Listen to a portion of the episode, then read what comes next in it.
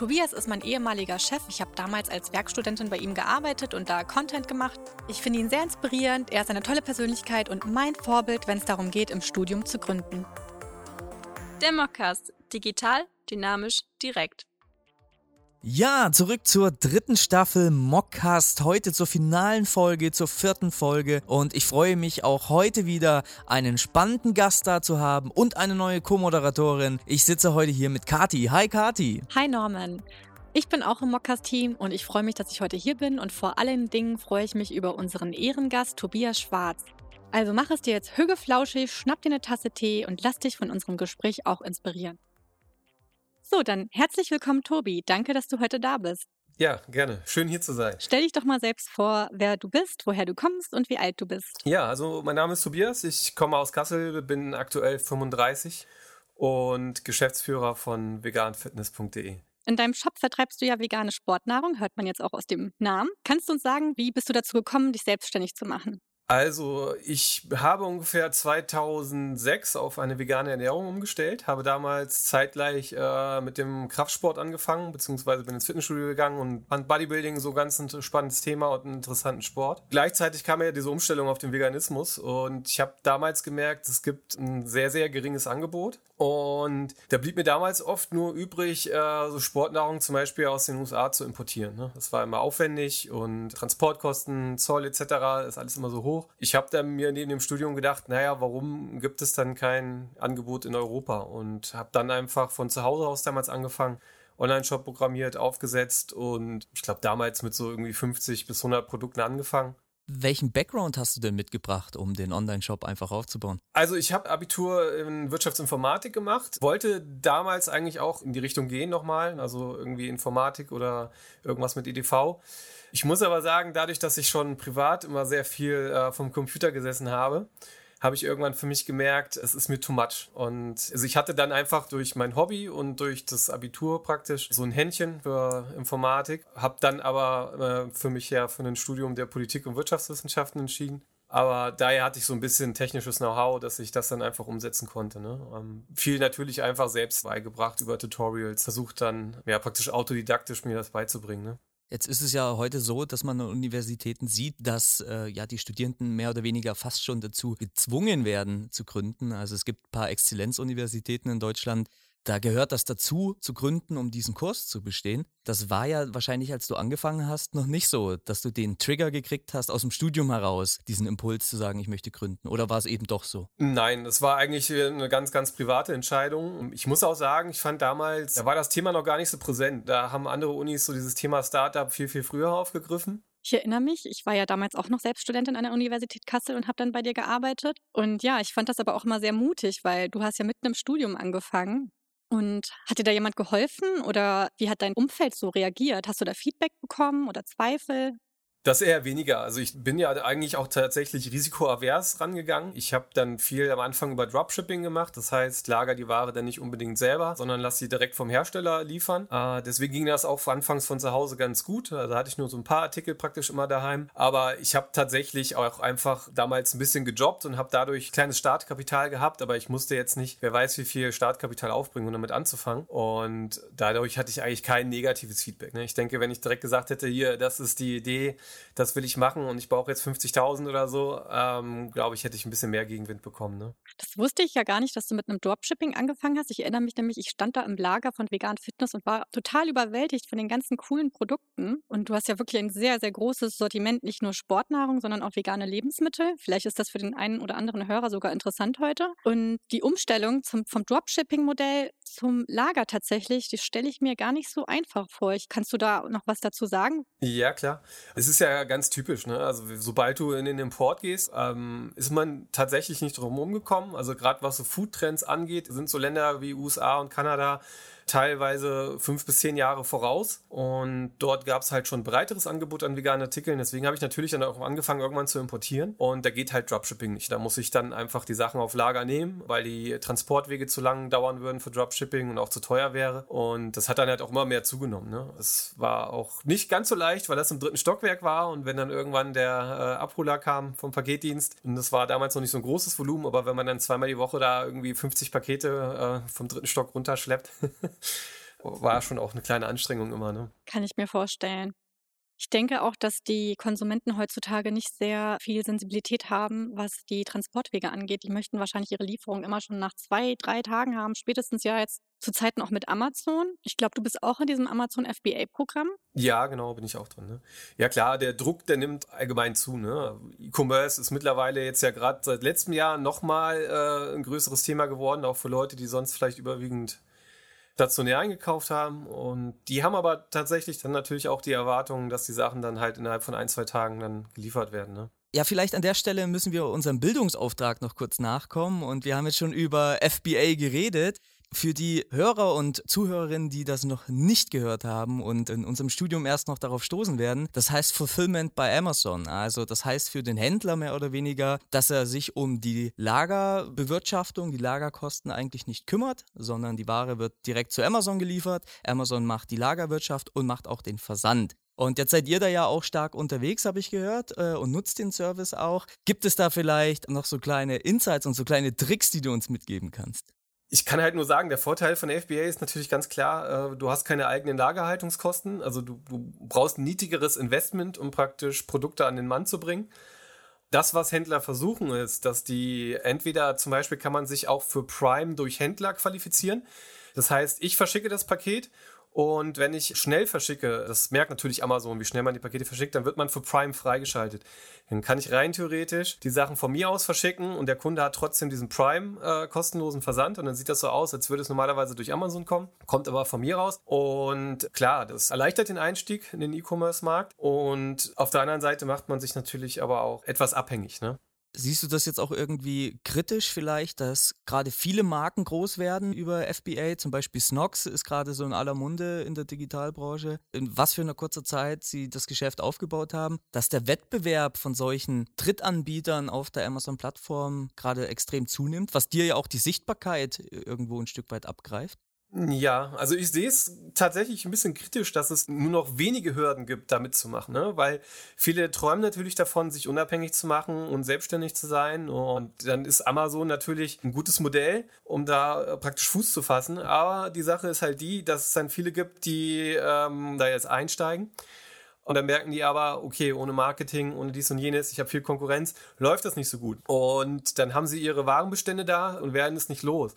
Und das habe ich äh, schon sehr, sehr oft erlebt, ähm, dass dann halt die einzige Option ist, okay, ich will mein Investment wieder raushaben und ich hau dann im Endeffekt die Produkte ähm, zum Einkaufspreis wieder raus und verschwinde vom Markt. Und das ist ein großes Problem gewesen. Da habe ich eine Riesenblase in, glaube ich, 2018 erlebt, das macht einfach die Preisstruktur kaputt. Ne? Und beim Kunden bleibt dann hängen, oh, ich habe damals aber hier nur 10 Euro bezahlt. Warum wollt ihr dann ihr nachfolgenden Anbieter 20 Euro? Habe ich so auch noch nicht gesehen tatsächlich. Weil man hört natürlich normalerweise immer von den Success Stories. Ja, ja. Und alle erzählen immer, wie toll es ist, zu skalieren auf der Plattform. Aber dass das, wie du jetzt gerade sagst, auch so Graubereiche gibt, die langfristig, mittelfristig auch negative Auswirkungen haben können, war einem eigentlich so aus der, ich sag mal, Digitalblase noch so noch nicht bekannt. Also interessanter Punkt auf jeden Fall.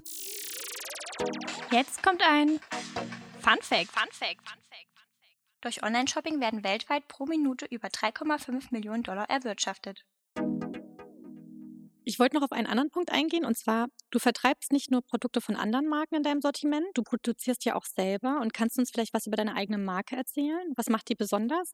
Sehr, sehr viel wird heute gerade in diesem Sportnahrungsbereich, das wird alles über Lohnhersteller und sowas abgewickelt. Und da hat man natürlich das Problem, der Lohnhersteller, der ist ja nicht unbedingt rein vegan. Also das heißt, wenn du dort ein Produkt produzierst, du hast halt immer Spuren von Milch, Eiern, Krebstieren, sonst was, ne, tierischen Ursprungs. Und mein Anspruch war auf der einen Seite eine sehr cleane ähm, Produktionslinie zu haben, wo dann halt wirklich nur vegane Produkte verarbeitet werden. Und auf der anderen Seite war mir natürlich auch wichtig, so ein bisschen mehr dieses Thema Regionalität ähm, in den Vordergrund zu stellen. Ne? Also wir haben mittlerweile gerade auch im Bereich Sportnahrung super Proteinquellen, die auch in Europa wachsen. Und da war einfach mein Anspruch, auch diese zu nutzen. Ne? Wenn man jetzt wieder auch zurückdrängt an die ganzen Startups, die schaffen sich halt keine eigenen Anlagen und Maschinen an. Ne? Wenn du jetzt die Leute abholen möchtest und in diese vegane Welt führen möchtest, die Sportinteressierten, die Proteinleute, die sich da nochmal richtig die Power holen wollen, wie kriegst du die eigentlich auf deine Kanäle? Wo machst du denn eigentlich Werbung, um die Leute abzuholen? Die typischen Kanäle sind einfach erstmal Google Ads mhm. und Social Media, also Facebook, Instagram, um die Leute praktisch aufmerksam zu machen auf den Shop und auf die Produkte. Und ich muss aber natürlich auch sagen, wenn wir praktisch die Zielgruppen anwerben, dann sind es natürlich auch Leute, die grundsätzlich schon Interesse an Vegetarismus oder Veganismus haben. Derjenige, der dann sowieso sagt, okay, ich habe ein bisschen Problem damit, wie Fleisch produziert und hergestellt wird und äh, auch Milchprodukte zum Beispiel und die dann sowieso in die Richtung vegan sind, aber vielleicht gleichzeitig auch sportlich aktiv sind, dann ist das halt klarer Nebeneffekt, dass die dann auch äh, im Sportbereich auf vegane Produkte umsteigen. Aber so das Thema Influencer spielt ja gar nicht so groß. Oder gerade eben? Ja, doch. Ich habe immer wieder auch mit Influencern zusammengearbeitet. Also ich muss sagen, die ganzen Millennials, die haben natürlich die Idee, ähm, ich mache mal Geld mit Influencer-Sachen oder werde Influencer, Influencerin. Wird aber meines Erachtens auch dadurch ein bisschen überhyped. Ne? Es sind dann sehr, sehr hohe Vorstellungen an Vergütung und teilweise haben die auch eine hohe Reichweite, aber du weißt halt auch nicht immer, ist das eine wirklich organische Reichweite oder haben die teilweise auch Bots oder Pakete gekauft. Wenn du dann halt Pech hast, dann hast du einen Influencer mit 100.000 Followern, wo du vielleicht tatsächlich nur 5.000 ansprichst und von den 5.000 bestellen dann im Endeffekt vielleicht nur ein Prozent dann hast du da ein hohes Investment. Ne? Und ich finde es halt super schwierig, da dann so ähm, praktisch für sich herauszufiltern, was ist halt für mich äh, ein gut geeigneter Kooperationspartner. Ja, da ist es dann doch im Endeffekt effektiver, solche Medien halt wie Google Ads oder so zu benutzen, wo du natürlich auch mit Algorithmen einfach Conversions überprüfen und äh, kontrollieren kannst. Stichpunkt Social Media. Ich glaube, laut einer Umfrage, ich meine 2018 oder 2017 hatten auch noch 48 Prozent der befragten Unternehmen das Ziel, auf Social Media Conversions, also Verkäufe zu generieren. Und primär ist es eher das Ziel, Interaktion zu schaffen mit den Nutzern. Tatsächlich ist es auch heute schwer, weil die Nutzer ja auch einfach nicht mehr das Ziel haben, unbedingt einzukaufen. Die haben ja eine lange Customer Journey und das sind dann nur so diese Zwischenschritte, wenn man sich informiert oder einfach nur abends rumscrollt. Aber es ist wirklich, da muss ich dir zustimmen, ich finde auch, das ist eine totale Herausforderung. Und ich erinnere mich, du hast mir auch damals geholfen und warst in so einem, also als ich angefangen habe bei dir, hast du mich ja in so ein Seminar gesteckt und da war ich voll mit älteren Leuten umgeben. Ich war, glaube ich, da die Jüngste. Und die hatten alle ihr eigenständiges Business und waren alle überfordert mit dieser Situation. Wow, alle sind auf Social Media. Ich muss jetzt auch auf Social Media aktiv sein. Aber was bringt mir das? Wie? Also ich persönlich würde das einfach unter diesem Thema Branding zusammenfassen. Ne? Ähm, das sind halt die Sachen, äh, wie du schon sagtest, wo es ein sehr langer Weg ist bis zum Kaufabschluss. Und ähm, da muss man dann auch eine lange Zeit am Ball bleiben ne? und halt immer wieder gewisses Investment reinstecken. Ich habe jetzt im letzten Jahr ein bisschen mehr auch ähm, Werbung geschaltet auf Facebook und Instagram und habe dieses Jahr zu einer sehr guten Agentur gewechselt zum 1.1. Haben im Dezember super ähm, die Kampagnen alles aufgebaut, Werbematerialien vorbereitet etc. Und dann waren wir ab 1.1. hat dann das praktisch alles gestartet mit einem erhöhten Budget. Und am 4.4. hat uns Facebook das Werbekonto auf Lebenszeit gesperrt. Dadurch laufen mehrere Algorithmen im Hintergrund und scannen so die Produkte etc. Und ich vermute mal bei uns, äh, dass tatsächlich, weil wir dann halt so Bezeichnungen haben wie Tabletten, Kapseln etc., ne? Medizinprodukte dürfen nicht beworben werden. Wir haben natürlich auch noch so Hanfsamen aus Nutzhanf, die ja völlig frei verkehrsfähig sind. Aber das hat wahrscheinlich bei denen dann den Ausschlag gegeben, hier Account bitte sperren. Ich habe dann entsprechend einen Widerruf eingelegt etc. Habe den Widerruf auf Deutsch geschrieben, kriegt eine Antwort auf Englisch zurück, dass diese Entscheidung bleibt. Und man kommt an den Support zum Beispiel bei Facebook nicht ran. Ne? Also der Account ist jetzt aktuell dicht. Ich habe da äh, versucht, ähm, über mehrere Wege Kontakt aufzunehmen. Im Endeffekt bleibt uns jetzt wahrscheinlich nur der rechtliche Weg, weil wahrscheinlich dort auch die Leute im Low-Level-Support nicht in der Lage sind, äh, zu sagen, okay, hat jetzt der Algorithmus da wirklich kritische Produkte gefunden? Oder sind es halt einfach die Begrifflichkeiten, wo er denkt, okay, das sind jetzt Medizinprodukte oder äh, nicht frei verkäufliche Hanfprodukte?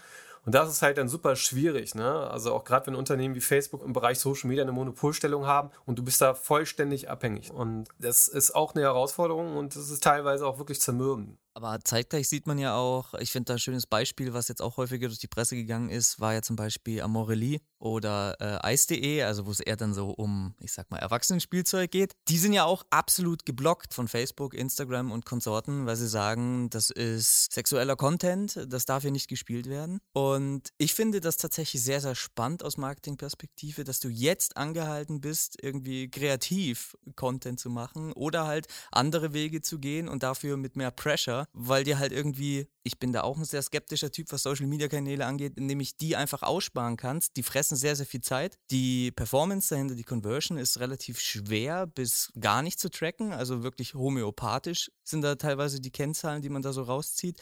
Also es könnte ja eigentlich auch eine Win-Situation daraus werden für dich, weil du sagst, okay, ich fokussiere mich auf diesen SEA-Kanal, ich fokussiere mich auf den Amazon-Kanal und tu da mein ganzes Knowledge rein und auch meinen ganzen Pressure und dass du dadurch wahrscheinlich einen viel höheren Hebel hast, als wenn du sagst, ich mache jetzt auch noch auf Instagram. Den Gedanken hatte ich natürlich auch, ne? weil ich immer im Hinterkopf hatte, okay, du musst wirklich viel Geld in die Hand nehmen, um auf Social Media was zu machen. Wo aber Facebook, Instagram aufgeholt hat, ist tatsächlich bei den bezahlten Anzeigen, ne? bei den Ads. Ähm, da muss man tatsächlich sagen, hast du im Social Media Bereich momentan niedrigere Klickpreise als bei Amazon und ähm, bei Google. Und daher ähm, war das für mich auch äh, damals ausschlaggebend, als die Agentur auf mich zugekommen ist, da nochmal ähm, ein bisschen mehr zu tun. Und auf der anderen Seite muss man natürlich auch sagen, wenn du im Endeffekt nachher Google und Amazon ja weit möglichst abgegrast hast, dann bleibt dir als dritte große Säule, um dann vielleicht nochmal einen Sprung nach vorne zu machen, tatsächlich nur noch Social Media. Ne? Und ähm, da sehe ich das dann äußerst skeptisch, dass man da so praktisch ausgeliefert ist. Ne? Und ja, geht jetzt vielleicht ein bisschen zu weit, aber ich würde sagen, da muss die Politik ein bisschen nachsteuern, weil wir heutzutage einfach im E-Commerce, und es verlagert sich ja auch gerade durch Corona immer mehr in den E-Commerce, einen Vermittler brauchen. Es gibt bei Banken zum Beispiel dieses Ombudsmann-Verfahren der Banken. Das heißt, wenn ich Probleme mit der Bank habe, weiß man, okay, der Kunde zieht ja den kürzeren, weil die Bank viel, viel größer ist und hat eine Anwaltsarmada.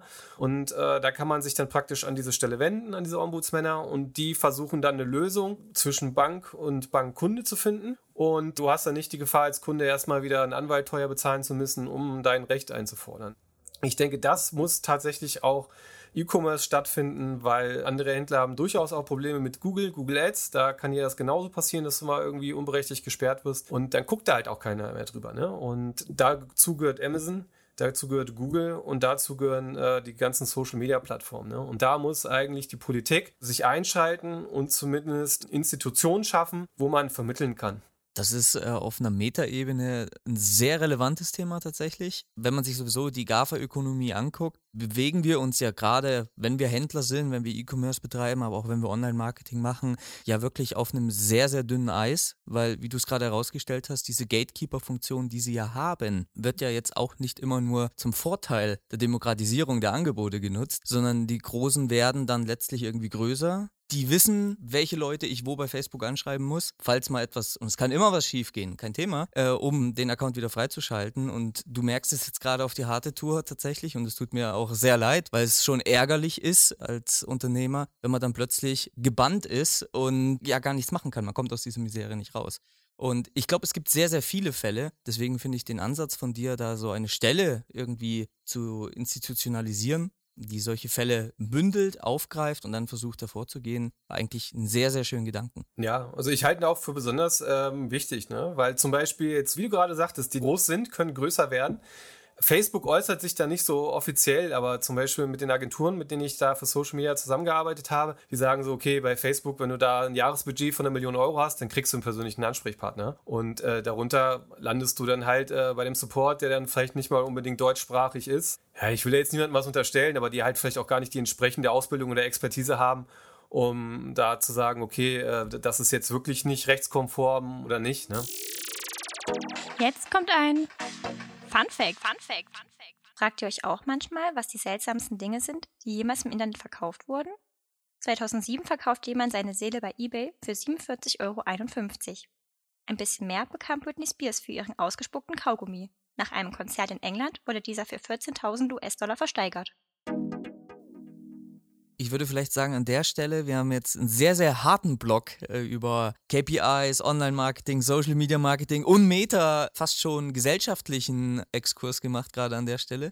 Würde ich fast sagen, lass uns nochmal zur Ausgangssituation ein bisschen zurückkommen und nochmal diesen Gründerspirit für unsere Studierenden und Studiengangsinteressierten nochmal zurückholen. Du machst das jetzt schon ein paar Jahre. Du hast eigentlich, man sagt ja so, nach den ersten drei, vier Jahren zeigt sich, ob ein Unternehmen in ruhigere Gefahrwässer kommt und sich etabliert. Das hast du jetzt diesen Punkt. Das heißt, du kannst jetzt wahrscheinlich positiv zurückblicken. Würdest du diese Entscheidung immer wieder treffen? Weil es ist ein großer Schritt, gerade im Studium äh, rauszugründen. Würdest du diese Entscheidung wieder treffen? Und was waren vielleicht so deine größten Challenges, die du auf dem Weg dahin hattest, heute mit eigener Produktion dazustehen, auf festen Boden und zu sagen, ich versuche mein Business weiter florieren zu lassen? Ja, also definitiv würde ich sagen, ich würde es nochmal machen, aber anders. Ich würde risikofreudiger rangehen und die größten Herausforderungen tatsächlich waren damals, also wenn man das nicht gelernt hat, sich das alles selbst beizubringen. Wie funktioniert Google-Werbung? Wie funktioniert ein Online-Shop? Als ich dann den gegründet habe, ne, dann denkt man so, okay, ich brauche jetzt ein Bankkonto, äh, Kunde überweist per Vorkasse. Wenn du gerade ein bisschen kleiner bist, kannst du nicht leisten, irgendwie unbedingt auf Rechnung zu liefern, weil nachher kriegst du das Geld nicht. Und dann auf einmal muss man sich auseinandersetzen mit so Dingen, so, jo, ich baue jetzt noch einen Payment-Provider, ne, Zahlungsabwickler, Kreditkarte, PayPal, ich kann ja jetzt zum Beispiel eine Geschäftsidee haben, die sich nur auf einem Produkt beruht und ich sage, das Produkt ist super. Ne? Und wenn ich das dann aber im E-Commerce vertreiben will, werde ich auf einmal konfrontiert mit technischen Dingen, äh, mit bürokratischen Dingen. Und das sind eigentlich die größten Herausforderungen. Die größte Challenge ist einfach die Bürokratie. Ne? Also wenn Deutschland nicht so bürokratisch wäre, glaube ich, hätten wir noch ein viel, viel stärkeres Unternehmertum. Ja, da kann ich dir recht geben und ich glaube, man sagt, wenn man gründet, ist das wie nochmal ein eigenes Studium. Kann man mit einem BWL-Studium vergleichen. Ja, das auf jeden Fall. Ne? Es ist dann teilweise auch das, was an den Universitäten gelernt wird, einfach auch ein bisschen veraltet, also nicht mehr unbedingt aktuell anwendbar. Und oft hat man ja auch Dozenten, die dann schon auch ein bisschen älter sind und die das mal anders gelernt haben. Ja, war auch ein bisschen enttäuschend, wie wenig man tatsächlich dann doch aus dem Studium mitnehmen kann, um das in der Praxis umsetzen zu können. Ja, an dieser Stelle schon eine kleine Werbetrommel für meinen aktuellen Studiengang. Da haben wir ja mit einer Agentur zusammengearbeitet und SEO-Texte gemacht. Und das ist ja total wichtig und elementar, einfach mal zu verstehen, was es bedeutet, dass ich die richtigen Produktbeschreibungen in meinem Shop habe, dass ähm, ich mich abhebe und nicht dieselben Produktbeschreibungen übernehme, auch wenn es halt einfach ist. Manchmal kriegt man ja Produktinfos und Texte mitgeliefert von seinem Handler. Man darf die auf keinen Fall alle übernehmen, sondern man muss selber sich abheben, damit Google versteht, hier, das ist nochmal so relevant und das funktioniert so und so. Und das lernt man ja hier schon. Ich finde das total super, dass diese Hochschule hier so viel praxisorientiertes Arbeiten anbietet. Und wer sich selbstständig machen will, ist hier besser aufgehoben als an einer Uni, wo man so viel Theorie äh, in sich reinballert, die man dann am Ende nur noch ja, schnell aufs Blatt bringen muss. Und dann am Ende hat man ja auch nicht viel von diesem Wissen. Ich weiß ungefähr, es gibt die und die Theorie. Ich kann sie nicht mehr beschreiben und ich kann daraus leider nichts für meinen Alltag mitnehmen oder für meine geplante Selbstständigkeit. Ja, auf jeden Fall. Also ich sehe das grundsätzliche Problem da einfach, äh, so wird das irgendwie die Akademiker-Krux nennen, dass die Universitäten Leute ja praktisch ausbilden, die ähm, praktisch her später in einen höheren Beruf einsteigen möchten, ne? also in der Hierarchie etwas höher. Und in der Regel sind es aber keine Unternehmensgründer oder Gründerinnen. Und deswegen ähm, macht man dann so Sachen wie Controlling und Personalmanagement etc., wo man dann schon irgendwie praktisch darauf hinaus ist, dass die Person später an dem größeren Unternehmen arbeitet. Und da kann man es dann halt anwenden, weil man dann halt nur so einen Teilbereich hat, den man bedient. Und da laufen dann die Dinge vielleicht so, wie sie allgemein laufen. Und ähm, man setzt dann einfach ein bisschen meines Erachtens zu hoch an. Und klar, also das, das ist, ist, ist, es ist basiert das Studium in der Regel natürlich da auf dem Angestelltenverhältnis, ne? dass man später nach dem Studium im Angestelltenverhältnis ist. So die wichtigste Herausforderung finde ich eigentlich immer der finanzielle Aspekt. Äh, ich war schon immer sehr an diesem Gründergehen äh, interessiert und fasziniert mich auch und na klar, auch hier die Success Stories boosten das natürlich immer, wenn man sieht, wie Leute es schaffen, nach ihren Vorstellungen ein Unternehmen aufzubauen. Im Digitalen ist das ja auch, ich sag mal, gut möglich, dass man einfach wir wollen jetzt keine Vorlesung halten, über welche Effekte da alle reinspielen, aber es ist heute schon einfacher, auch ein Unternehmen zu gründen im Zeitalter der Digitalisierung, als es vielleicht noch vor 30 Jahren war. Gleichzeitig hat mich davon immer abgehalten, so sehr es mich auch äh, fasziniert, der finanzielle Aspekt. War das für dich auch einer der größten Herausforderungen, zu sagen, wie komme ich denn an das Startkapital? Wo kriege ich meine Sicherheiten her? Und was mich jetzt nochmal interessiert, wie finanzierst du dich heute? Ist es ein Bootstrapping oder hast du mittlerweile Investoren schon drin? Also ich kann dir auch erstmal ähm, gut beiwohnen, ne? Also weil ich wollte das damals ja auch nicht, ne? Und ich würde jeden, der sich selbstständig macht oder ein Startup gründet, sagen, okay, lieber mit Pauken und Trompeten untergehen, als Jahre über Jahre rumzudümpeln. Ne? Also man wirklich den Mut haben zu sagen, okay, ich suche mir einen Investor, ich versuche staatliche Förderprogramme zu kriegen, ich versuche äh, bei der Bank was zu kriegen und dann lieber etwas größer anfangen, weil wenn du etwas größer anfängst, hast du natürlich auch den Vorteil, dass du dir vielleicht noch Leute dazu holen kannst und äh, du nicht so viel Verantwortung hast, äh, die du alleine tragen musst. Und dieser finanzielle Aspekt, klar, ist, ist die größte Hürde. Ne? Das ist, glaube ich, ich weiß gar nicht, gibt es ja auch Statistiken, die sagen, ne, wie viele ähm, Unternehmensgründungen äh, scheitern trotz relativ guter Idee einfach am fehlenden Kapital. Ne? Und ich würde sagen, man sollte einfach versuchen, ähm, lieber hoch zu pokern als äh, das einfach zu klein anzufangen, weil dann hast du auch das, man ist immer so auch so in, in, in dieser Spirale, ne? Wenn dann irgendwas Unvorhergesehenes passiert, dann hast du halt keine Rücklagen darauf zu reagieren. Und wenn du dann direkt ein bisschen mehr Geld in der Hand hast, kannst du nochmal irgendwie gegensteuern oder ein paar Monate überleben, solange du dich ein bisschen umstrukturierst. Und natürlich auf der anderen Seite hat man natürlich dann enormen Druck, weil man dann im Hinterkopf hat, naja, das Geld muss ja irgendwie zurückgezahlt werden. Und da bin ich auch nicht so frei, ne? Man sagt immer so schön, so Geld ist nicht alles, ne? Und Geld sollte nicht das Leben bestimmen. Man kann sich da nicht komplett von frei machen, ne? Geld hat nach wie vor einfach Einfluss auf deinen Lebensstandard. Und man muss vielleicht sich da mantraartig ein bisschen von frei machen ne? und dann sagen, lieber ein bisschen mehr Risiko eingehen. Und gerade in Deutschland, äh, wir haben keine Schultürme mehr. Im schlimmsten Fall ähm, ist man halt pleite, aber pleite heißt in Deutschland nicht tot. Ne? Ja, das ist sehr inspirierend, finde ich. Sonst denkt man am Ende seines Lebens immer, was wäre, wenn. So, dann habe ich nochmal eine andere Frage. Wir haben jetzt über Höhen und Tiefen gesprochen und Herausforderungen, die du hattest. Ich erinnere mich, als ich bei dir gearbeitet hatte und auch wenn mal Dinge schiefgelaufen sind oder jemand aus dem Marketing weggefallen ist und dann es Einbrüche gab, du hattest trotzdem immer Nerven aus Stahl, wie ein Hulk. Ja, wo nimmst du die Gelassenheit her oder wo nimmst du deine Nerven aus Stahl her? Hast du da besondere Strategien? Ja, also ich muss sagen, ich bin sowieso grundsätzlich ein stillerer Mensch, auch wenn ich manchmal vielleicht ein bisschen lauter rede. Also gerade wenn ich Themen anspreche, die mich äh, begeistern oder auch nicht begeistern, weil sie mich aufregen. Aber ich bin jetzt keiner, der irgendwie sehr impulsiv ist. Ne? Also ja, angenommen, ich kriege jetzt, keine Ahnung, Post vom Finanzamt, ich muss dies und jenes nachzahlen, dann bin ich niemand, der dann ausflippt im Büro und äh, alles kurz und klein haut. Ähm, das ist einfach nicht meine Natur. Glaube ich, das hilft mir auch dabei. Was aber dabei vielleicht auch ein Nachteil ist, dass wenn ich Sorgen und Kummer habe, mache ich das oft auch mit mir selbst aus. Dann schlummert das in meinem Kopf und das durchdenke ich dann zigfach und trage das dann nicht so nach außen. Ne? Also es muss schon eine Menge schief laufen, ähm, dass das mal aus mir herausbricht. Und okay, irgendwie bin ich ja schon lange dabei und auch wenn ich mir manchmal schlaflose Nächte habe, im Endeffekt denke ich immer, kriegst du irgendwie hin. Also du hast äh, schon so viele Hürden gemeistert, irgendwie wirst du das auch hinkriegen. Dann habe ich noch eine Frage und zwar, eigentlich hast du sie schon direkt beantwortet, aber ich würde noch mal kurz fragen wollen, kannst du unseren Zuhörern, die sich vielleicht zukünftig selbstständig machen wollen, ein paar Tipps geben? Ja, klar. Bin ich ja schon mehrmals drauf eingegangen, aber wenn ich das so ganz kurz äh, zusammenfassen würde, wenn man eine Person seines Vertrauens hat, ich würde eine Selbstständigkeit nicht mehr alleine anfangen, weil äh, dieser Verantwortungsdruck, der ist das, was wirklich an dir nagt, ne? der dich auch wirklich in den Burnout treiben kann, ne? wenn du alleine die Verantwortung trägst. Also lieber jemanden haben, wo du sagst, okay, dem vertraue ich, äh, der haut mich später, wenn wir groß sind, nicht übers Ohr. Ich würde es halt nicht mehr alleine machen. Ähm, wenn man nicht mehr alleine ist, hat man ja auch ein bisschen mehr Risikoverteilung. Dann hast du auch bei der Kapitalbeschaffung mehr Chancen.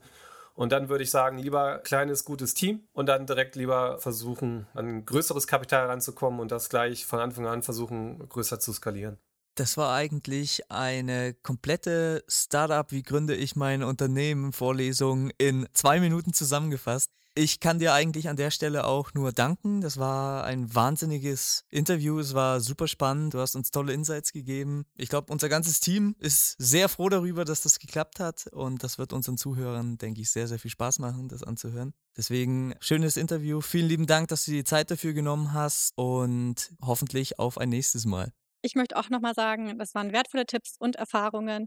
Und ich finde es toll, dass du deinen Store komplett vegan führst. Wer mal möchte, sollte sich auf jeden Fall den Shop von Tobi anschauen www.veganfitness.de. Schaut mal rein. Unbedingt, sehr wichtig und dir auch weiterhin viel Erfolg mit deinem Unternehmen und dass es so weitergeht. Danke, dass du heute dabei warst, Tobi. Ja, gerne. Hat mir auch viel Spaß gemacht.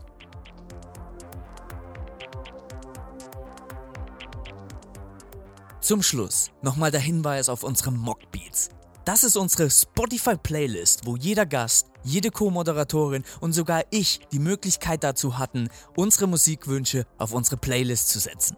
Ihr habt also die Möglichkeit, unsere thematisch passenden oder eben gerade nicht thematisch passenden Songs zu unserer Mockcast-Staffel anzuhören. An der Stelle bedankt sich das komplette Mockcast-Team bei euch für eure Aufmerksamkeit und wir hoffen, ihr hattet bislang einen guten Semesterstart. Bis dahin zur nächsten Staffel Mockcast im Sommer 2021. Bleibt gesund und bleibt stabil.